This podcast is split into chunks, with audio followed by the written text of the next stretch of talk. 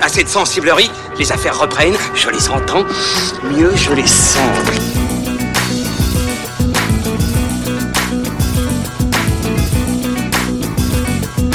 Qu'est-ce que c'est que ce foutoir, mon petit Bernard?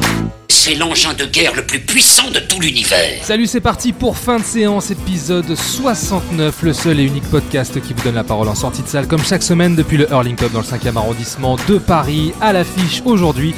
En avant, Onward, en version originale, le 22e long métrage d'animation des studios Pixar, signé Dan Scanlon, à qui l'on doit Monstre Academy ou encore le scénario de Cars. On va en reparler avec les elfes de la critique, Ilan Ferry et Julien Munoz de cinévibe.fr. Comment ça va les amis Ça va. Vous avez des belles oreilles, Non, on me le dit tout le temps.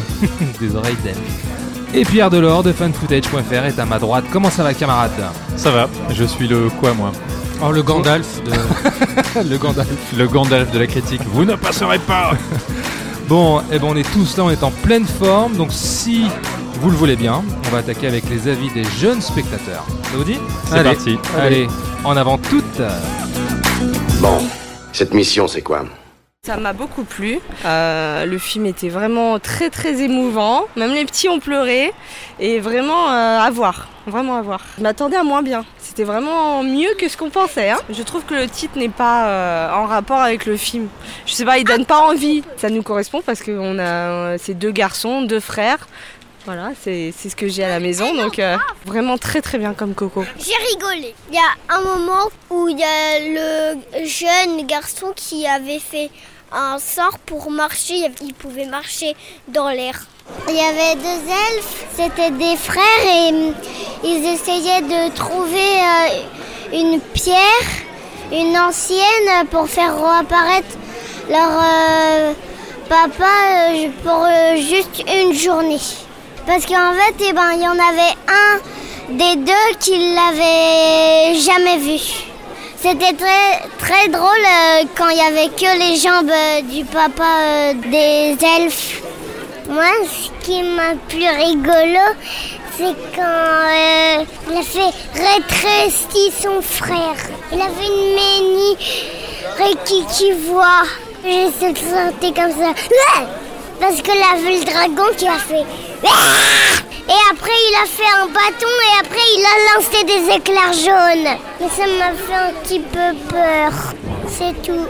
Et si c'est pas mignon, ces réactions d'enfants qui ont donc euh, pas mal rigolé, mais aussi un peu tremblé, hein, on l'entend avec euh, le petit Mathis, 4 ans, qui a eu un peu peur, mais bon, au moins, il apprend la vie, hein, c'est ce qu'on dit. Et puis Déborah, une maman, qui elle a trouvé le film très émouvant, voire même aussi émouvant que Coco. Ce qui n'était pas gagné au vu du titre, hein, qui ne lui vendait pas du rêve. Et c'est vrai que si le titre n'est pas super sexy, ça n'empêche pas le film quand même de, signer le meilleur démarrage de ce début d'année avec quand même plus de 140 000 entrées en France, alors qu'aucun film Pixar n'est jamais sorti euh, en mars, mais toujours en juin en novembre. C'est d'ailleurs le cas du prochain euh, intitulé Soul qui sortira euh, chez nous le 19 juin.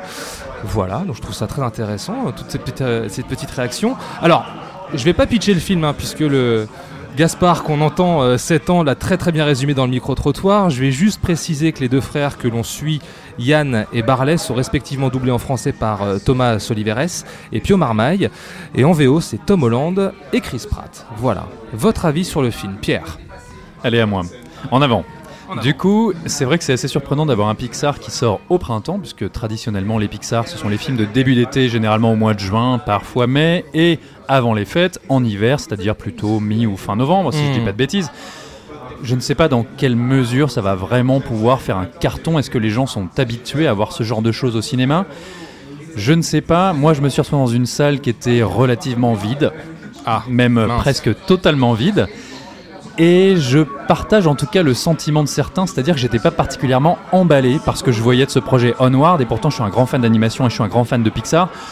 Je suis d'accord avec cette maman, je trouve pas que le titre euh, fasse rêver, je ne trouve pas que les bandes annonces fassent rêver non plus, je trouve que l'affiche est assez moche, et je vais même le dire franchement, quand le film a démarré, c'est la première fois de ma vie où je me suis dit devant un Pixar, visuellement, ça ne m'emballe pas.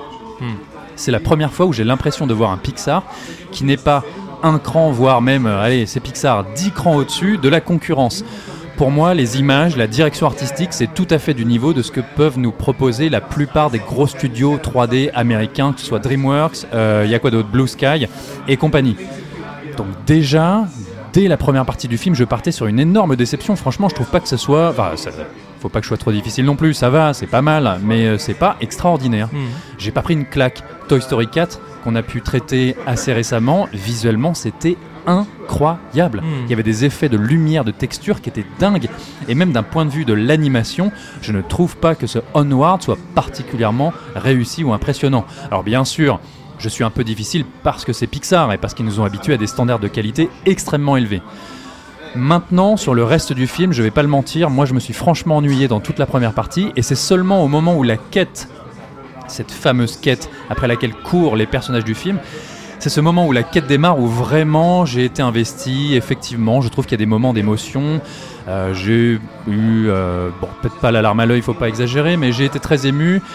Il y a des décors assez cool, et puis c'est tout un univers sur l'envie de retrouver du rêve dans une société qui l'a complètement perdu. Et j'imagine qu'on va y revenir au fur et à mesure de l'émission. Mais il y a plein de choses, il y a plein de parallèles à dresser. On sait notamment que ce réalisateur qui était autrefois passé par Monstre Academy, donc Monstre et compagnie numéro 2, a voulu y mettre énormément de son bagage personnel, de son rapport avec son père. Et tout ça, ça se ressent dans le film. Mais pour moi, même si les thématiques sont intéressantes, ça reste un Pixar assez mineur. Il y a quelques moments très sympas, mais c'est normal, c'est Pixar, c'est la moindre des choses. Je trouve que le personnage principal est trop classique, assez déjà vu. C'est un espèce d'ado pleurnichard qui, moi, m'a pas particulièrement emballé. Donc, honnêtement, s'il n'y avait pas soudainement toutes ces petites trouvailles, euh, j'aurais pas passé un moment extraordinaire, tu vois. Ok, Ilan tu me regardes avec tes yeux langoureux comme ça, je sais pas quoi penser. Euh, moi, je suis entre deux feux en fait. J'arrive pas à savoir si je suis devant un Pixar mineur ou pas. C'est-à-dire que je suis ressorti du film, j'ai trouvé ça bien. Comme on dit, bien mais pas top. Euh, non, un peu plus que, un peu plus que bien mais pas top. C'est-à-dire que je l'ai vu et encore, ouais, je savais pas trop quoi ressentir de, devant le film parce que, comme le dit Pierre, Pixar nous a habitués à une espèce d'excellence au niveau technique, à des, à des films absolument formidables euh, qui restent, qui restent encore en tête. Je suis pas sûr qu'en avant restera en tête euh, comme, euh, comme les Toy Story, comme euh, Rebelle, comme Vice Versa et, et tous, ces, tous ces grands films. Et hop, Et hop, bien sûr, là-haut, euh, l'un des meilleurs. Euh, là, tu disais que le réalisateur euh, avait fait Monstre Academy avant. Mhm. Et c'est vrai que ça se ressent quand tu le vois la première partie. Tu, voilà, tu- ça te fait forcément beaucoup penser à Monstre Academy pour le côté collégien, enfin lycéen, teen, etc.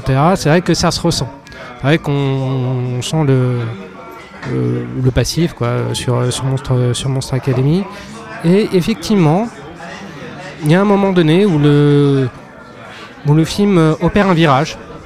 C'est-à-dire que ça commence de manière assez, assez classique, même avec un discours que moi je trouve assez ronflant sur la nécessité de se reconnecter aux vraies valeurs telles que, que la magie, enfin toutes choses comme ça. C'est-à-dire que sur le fond, c'est un, un film, les thématiques sont intéressantes, mais elles sont, euh, elles sont traitées pour moi de manière assez artificielle, ce que je trouve dommage pour pour un Pixar. Et puis dès que le film rentre dans une dimension plus intime, à travers et qui explore la relation entre les deux frères, là je trouve qu'on touche quelque chose de, beau. Là je pense qu'on arrive vraiment euh, à l'âme du film. Et c'est à ce moment-là que le film m'a vraiment emporté. C'est-à-dire vraiment, bah, un peu comme Pierre dans sa, seconde partie, quand on est, quand on est dans, quelque chose, euh, encore une fois, de, beaucoup, plus, de beaucoup plus intime. Et, euh, et ça, ça m'a beaucoup plu. Mais d'un autre côté, j'ai cette impression de formule un peu systémique. J'ai l'impression qu'en fait, on a affaire à quelqu'un, même s'il y a un réalisateur, même s'il a mis beaucoup d'intime, beaucoup de choses personnelles, et ça se ressent, c'est ça le cœur du film. Il y a cette volonté en fait de reproduire une formule, la formule, la formule Pixar. Et là, à un moment donné, je trouve ça beaucoup, je trouve ça un peu trop voyant. Alors peut-être effectivement que je mégote, hein, parce que j'arrive pas à lui trouver de véritables défauts, si ce n'est, euh, si ce n'est peut-être ce, ce côté, ce côté systémique. Et c'est pour ça que, à mes yeux, on touche pas à l'état de grâce comme on a pu euh, avoir avec euh, Toy Story 4, comme on a pu l'avoir avec Up et, tous les titres qu'on a, qu'on a nommés avant. Le problème d'en avant, c'est qu'il surligne son propos là où les autres films n'en avaient pas besoin. Up, euh, vice versa, c'est des films qui se concentraient, si tu veux, sur, euh, sur une mimique, sur un personnage, sur, sur des détails comme ça. On était dans du jeu d'acteur presque, un truc assez fou. et sur des petits détails comme ça, euh, sur des jeux de lumière ou, ou autre, sur une vraie mise en scène, tandis que, que là on est dans une mise en application, si je puis dire. Il y, a- il y a quelque chose de beaucoup trop voyant et je trouve ça dommage. D'accord avec ça, Jus Euh, tout pareil. Voilà. Merci, Jus. Non, euh, bah oui, je suis assez d'accord avec euh, les deux elfes euh, qui sont en face de moi. C'est un film que j'attendais pas vraiment, et pourtant c'est un Pixar qui est, je trouve pas engageant. Pixar avait, comment dire, parfois fait un peu fausse route en, allant sur le terrain des autres, en fait, comme dans Rebelle qui était plus un Disney qu'un Pixar. Là, j'ai eu l'impression au départ de, voir un DreamWorks. Euh, bas niveau, en fait, enfin euh, faible. Tous ceux qui jouaient un peu sur des, des vieux, comment dire, des, des vieux concepts mais recyclés façon moderne, tu vois. Parce que ce que dit pas euh, Gaspard, c'est ça Euh, Quand il résume le film, Ouais. euh, tu vois, il n'est pas encore prêt pour, pour nous remplacer. c'est que on est dans un monde en fait où il y a eu de la magie et la technologie est arrivée et a tout désacralisé en fait. On- les gens s'en moquent des, des mythes, tout ce qui est, enfin de leur histoire en fait, de leur Mm. propre histoire. Et ce qui fait qu'on on donne une espèce de vision un peu euh, comment dire rétrograde en fait où il faut revenir euh, euh, en arrière parce que c'est là qu'il y a les vraies valeurs tu vois. Alors qu'ils auraient pu faire un vrai discours sur justement les mythes c'est important le, fantastique c'est important ça dit quelque chose de nos sociétés c'est quelque chose sur lesquels les, les êtres humains se, enfin les sociétés humaines se construisent. Et là en fait non c'est juste pour dire c'était mieux avant en fait. C'était bah, c'était le bon vieux temps voilà, et je trouve ça très dommage sur ce détail-là du scénario, en fait, qui je trouve aurait pu se, démarquer du, tout venant de l'animation, il ne le fait pas. Et comme disait Ilan, là où il trouve en fait sa, valeur, c'est en revenant justement au, nerf de la guerre de, Pixar, c'est jouer sur la corde sensible, en fait, sur l'émotionnel. Et euh, cet émotionnel, on l'a grâce à la relation des deux frères. Qui, euh, malgré que, comme tu disais Pierre, le personnage principal, euh, je me rappelle plus son prénom, bah, Yann. Ian. qui, Ian, pardon. Ian qui est assez euh, convenu en fait. Mais même son frère euh, qui est joué par Chris Pratt en VO, parce que moi je l'ai vu en VO. Oui. Et moi aussi. Il meurt. Et Toc. Ce personnage-là, bon, c'est le, c'est le personnage comique, il est, il est caricatural, c'est la dynamique comique du film en Ouais. gros. Bon, ben, mais il y a Chris Pratt qui fait le job, qui ça Il lui fait- va très bien. Il- alors, si je peux me permettre, Chris Pratt, il fait le job, mais pendant tout le film, j'ai pas pu m'empêcher de me dire que si c'était sorti, si Onward était sorti il y a 10 ans, on aurait eu Jack Black et ça aurait été vachement plus crédible et vachement plus cool. Possible, possible. Parce que le personnage est construit comme une espèce de Jack Black attitude euh, Oui, voilà, ça, tout le le- long du film. À la fois euh, euh, hard rock attitude. Ouais, mais j'ai j'ai une petite anecdote là-dessus après. Ok. Et voilà, et c'est quand le film creuse cette relation entre les deux personnages qu'il arrive à faire sortir de l'émotion à la toute fin, alors qu'on a un film, finalement, bah, moi, pour moi, c'est un, un Pixar mineur, il n'y a, pas photo, qui reste sympathique malgré tout, mais pour le reste, voilà, on est dans du un récit assez basique avec quelques gags marrants comme euh, bah, comme disait je sais plus quel autre gamin le- les légendes du, père euh, voilà qui donne qui recycle un peu un gag de, ratatouille euh, tu sais avec quand il s'engueule Ah avec l'elfe et quand que il est pantin, et ouais. qu'il y a la tête que enfin, la fausse tête qui se penche avec les lunettes et quand, quand il y avait Linguini qui était endormi euh, Effectivement, ah oui, d'ailleurs, j'avais même pas faire l'approchement pendant le film, mais c'est vrai, c'est un recyclage total un- du un gag. recyclage ouais, Ouais. exactement voilà c'est j'en attendais rien j'en ai pas eu grand chose mais il y a eu un petit truc qui a fait que au final je me suis dit c'était agréable En fait, ce qui est intéressant dans ce que vous dites, c'est que euh, pour ce projet-là, vous parlez de, de DreamWorks-like, euh, de Blue Sky-like. C'est qu'en fait, c'est quoi Qu'est-ce qui vous gêne? C'est le côté contemporain, le traitement euh, trop contemporain de, de- de- de ce type d'histoire-là qui sied pas forcément à Pixar? Bah, c'est un ensemble de choses. Déjà, premièrement, enfin moi je l'ai dit, je trouve que la direction artistique est extrêmement convenue. Enfin, je sais pas ce que t'en penses toi Thomas, mais moi je trouve que les images euh, ne ressortent pas particulièrement, ça ne crie pas au génie dans l'animation comme peut le faire Pixar d'habitude. Non, je suis, je suis assez d'accord. Maintenant, le film propose quand même une aventure assez dense. Euh, Il y a un univers qui, qui- qui se construit, qui est assez riche, je trouve. Euh, moi, qui m'a beaucoup plu. Mais au-delà de ça, moi, je pense que je vais être le- celui qui, qui- qui est le plus emballé autour de ce film parce que c'est un film qui m'a vraiment enchanté, bouleversé. Je trouve ça formidable. Oui, mais alors attention. Non, non, mais Pour les gens qui nous écoutent, il faut qu'ils sachent. Thomas est un papa. Et quand il va voir les films avec sa progéniture, avec Thomas Junior, Non, mais ça change tout. au-delà de ça, au-delà de ça, l'histoire de Ian m'a énormément touché. Il y a eu un effet cathartique sur moi, ça a résonné très profond parce que ça m'a beaucoup parlé.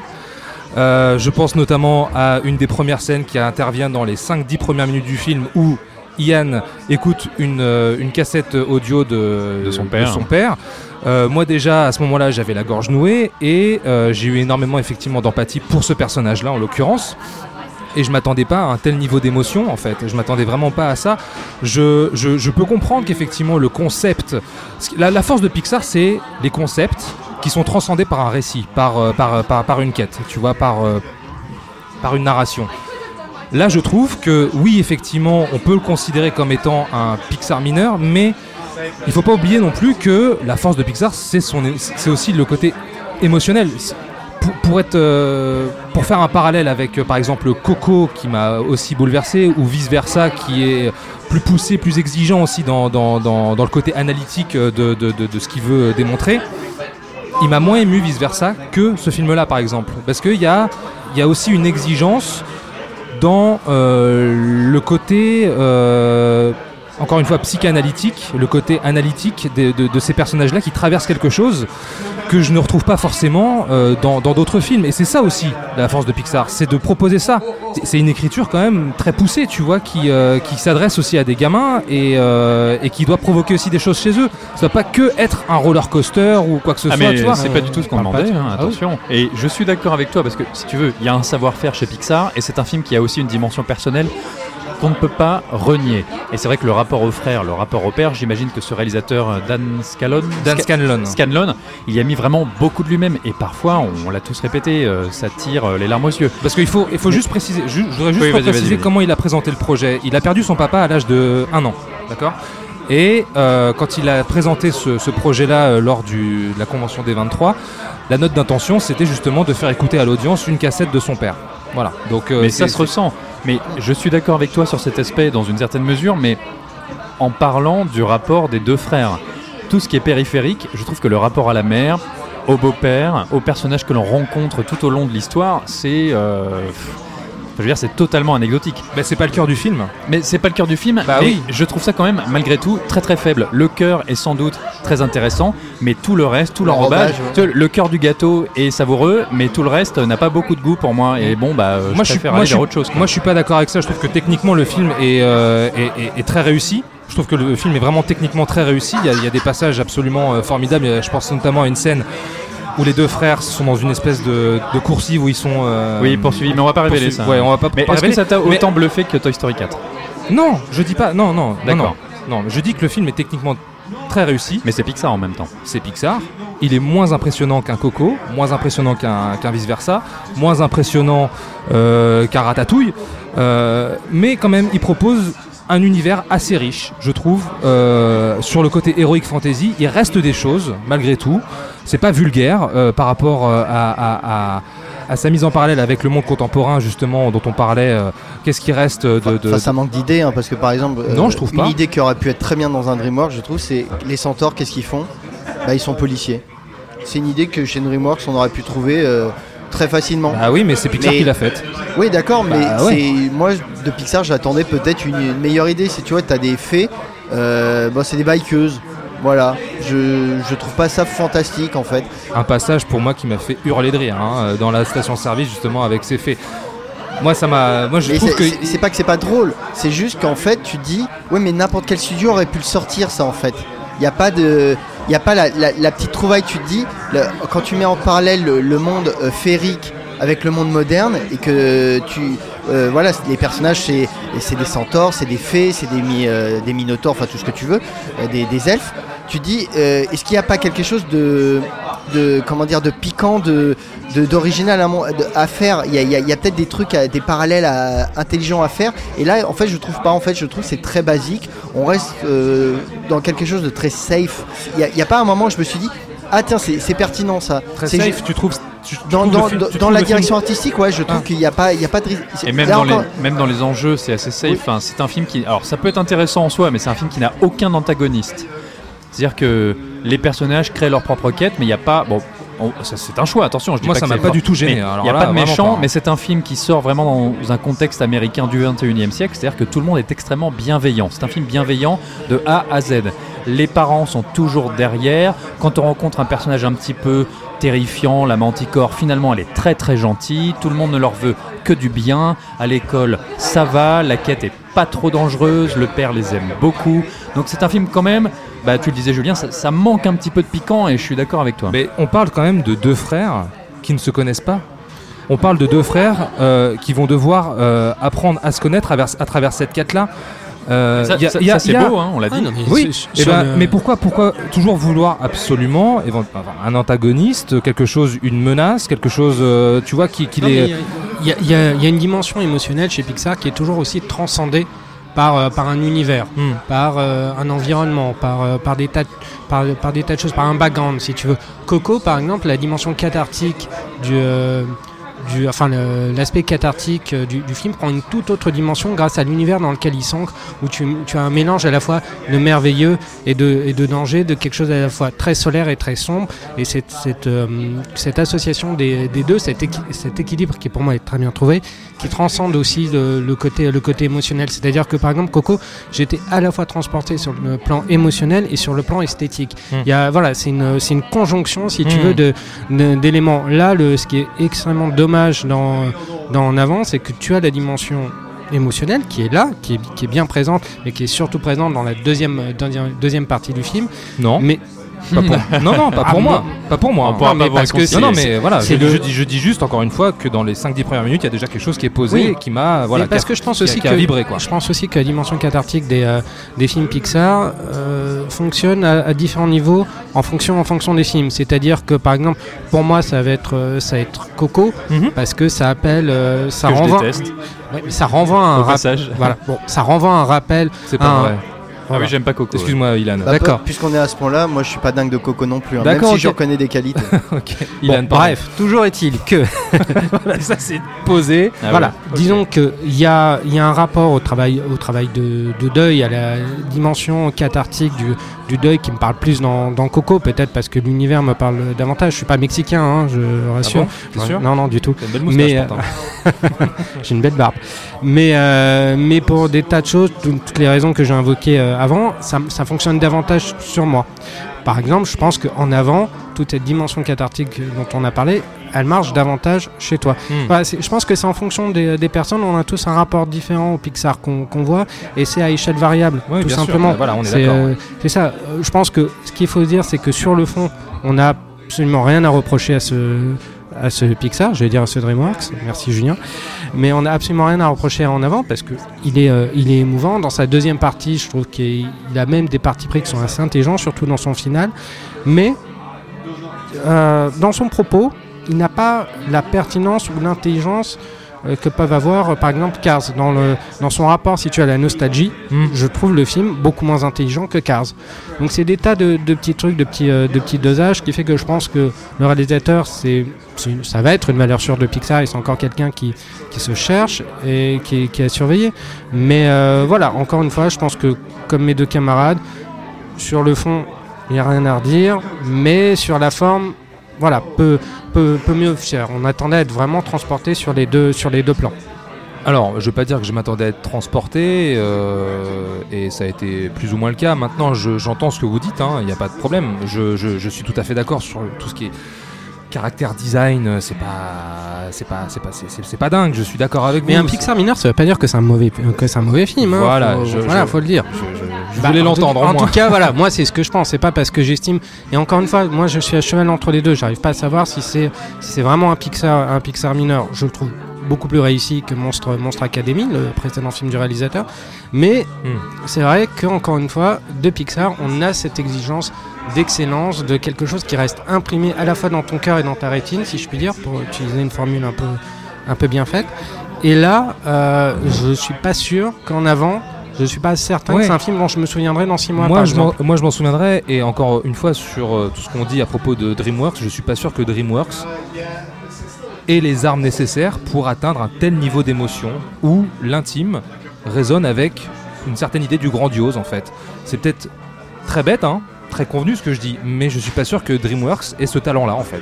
Quand je parle des DreamWorks, moi je parle vraiment des, des films faciles, tu vois, la Madagascar, euh, euh, des trucs à concept à la con comme euh, Megamind, tu vois. Ah oui, des- donc tu mets en avant sur ce même niveau en fait. Non, non, je dis juste que en fait, euh, l'univers que propose euh, en avant aurait pu naître de l'idée DreamWorks en mode euh, un peu euh, je, je m'en fais pas trop quoi, je, je creuse pas trop. Parce qu'en fait c'est ça, moi j'ai l'impression qu'en fait en avant c'est un film où le, le concept donc d'un monde elfique qui est viré dans le, le monde moderne, en fait c'est pas creusé. En fait ils sont arrêtés, ils, ils- ils ont eu un début d'idée, en tout cas ils ont posé une idée. Ils ont surtout vu le film de David Ayer avec Will Smith Oui voilà, euh, sur Netflix et Bah voilà, ils se sont dit on va faire ça en animation, ça marche très bien. C'est ça en fait, c'est quelqu'un a posé une idée, il fallait la creuser et en fait ils, ont, ils se sont arrêtés à cette seule idée.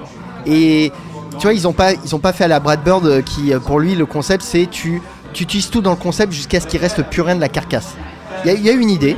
Et, et si le monde elfique euh, avait vrillé et était rentré dans l'ère moderne comme nous avec téléphone portable, télé, tout le confort moderne. Ok, mais qu'est-ce que t'en fais? Et là, en fait, moi je trouve qu'ils en font pas grand chose. Hmm. C'est juste que tu as la tanière du euh, euh, Manticore. Manticore, bah, elle a fait un, un resto. euh, elle en a fait un resto. Bon, ok.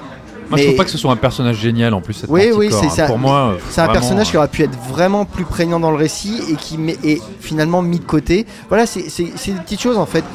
Voilà, pour moi, c'est un film, un concept qui est à demi travaillé en fait. Hmm. Et comme on disait, en- heureusement qu'il y a ce cœur, ce, ce, ce nerf émotionnel qui est là et qui lui est travaillé jusqu'au bout. Heureusement qu'il y a ça parce que sinon je pense qu'on aurait eu un film imbuvable. Là on a juste un film sympathique. Mais euh, moi Pixar, je suis désolé parce que j'adore Pixar depuis le début, même si les plusieurs films de récemment m'ont un peu déçu. Moi je continue en attente de l'excellence. C'est pas juste du sympathique. Mais euh, voilà, je, prends ce qu'il y a à prendre dans, ce Pixar. Et euh, comme, tout le monde, moi je suis ému par cette, relation fraternelle et une, certaine relation paternelle qui d'ailleurs se finit sur quand même certaines idées assez courageuses, assez culottées. C'est là que je retrouve mon Pixar en quelque sorte. Mais par exemple, quand tu as une, une scène d'action finale, je trouve que finalement c'est assez convenu en fait. C'est pas et qui se résout en deux temps trois oui, voilà, hein. c'est pas très euh, impressionnant, c'est pas bien amené, c'est c'est- il y a tout ce qui est de l'ordre en fait du film d'aventure ou euh, du film fantastique d'heroic fantasy qui moi me laisse sur ma faim. D'accord. Non, non, mais j'entends maintenant, sur, on, on- on peut effectivement discuter le final, on peut discuter ce climax, ça, il n'y a aucun problème là-dessus. Je suis pas loin d'être d'accord avec vous. Mais pour moi, le film se situe pas là en vrai. Donc, euh, bon, voilà, c'est juste mon ressenti, c'est ma grille de lecture à moi. Mais, voilà, je, je peux pas m'empêcher de, de. Par rapport à ce projet-là dont je n'attendais rien et qui m'a offert quelque chose de fort, émotionnellement parlant, je peux pas m'empêcher de le mettre en perspective par rapport à d'autres très gros titres de Pixar que je trouve admirables, formidables sur plein de plans, mais qui ne m'offrent pas un, tel niveau d'émotion en fait. Mais de toute façon, dans ce film, il y a quelque chose qui a clairement résonné très profondément chez toi, et du coup, c'est enfin, c'est très bien, on peut pas discuter ça. oui, hein. c'est inattaquable. hein. Là, c'est inattaquable. ouais. Moi, j'avais deux petites choses à rajouter. Je sais pas si après on va conclure. Ça fait un petit moment qu'on parle du film. Je voulais simplement dire que oui, le personnage de Chris Pratt m'a énormément fait penser au personnage de Jack Black qu'on pouvait voir dans différents films. Donc, je voudrais renvoyer les gens qui nous écoutent vers un jeu vidéo, alors qui est peut-être un petit peu dur à trouver aujourd'hui, mais qui s'appelle Brutal Legend, qui était fait par un créateur qui s'appelle Tim Schafer, qui est un ancien de LucasArts. C'est vraiment un génie du jeu vidéo.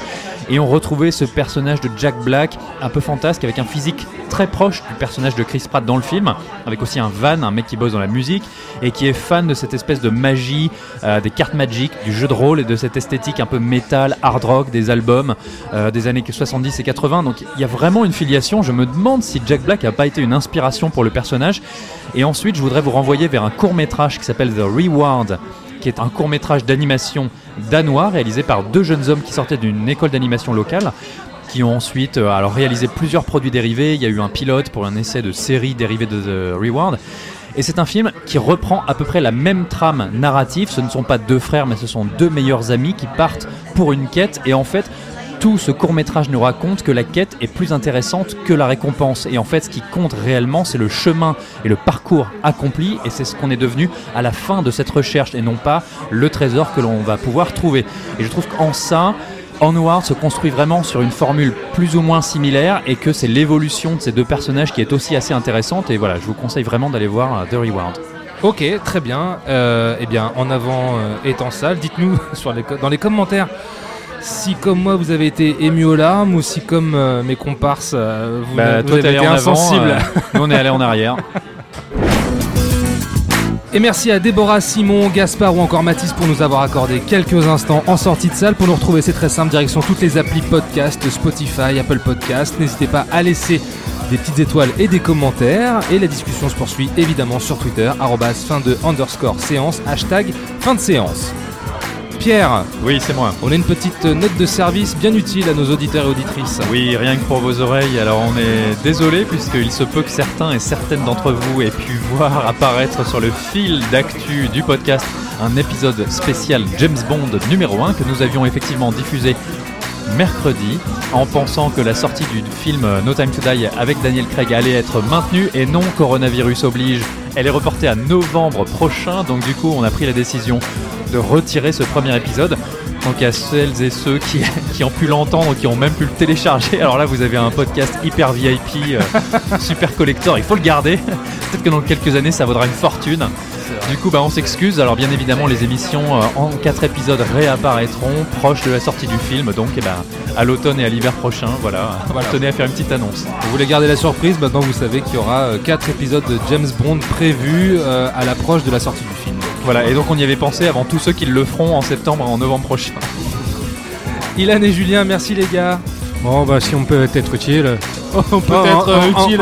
On, reprend les accents. Ah bah ça fait longtemps, Ça tiens. fait un longtemps bail, que ouais. cher. Oh, ça fait plaisir d'ailleurs.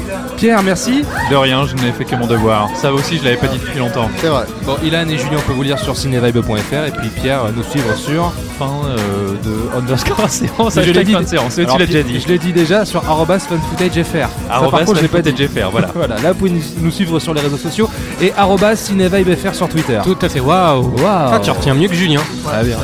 Bon, et ben on se retrouve très vite, on vous fait de très très gros bisous, on vous souhaite un bon cinéma et à la prochaine. Ciao. Bisous, bisous. Salut. Nous allons faire du bon travail ensemble. Yes. No. Ok.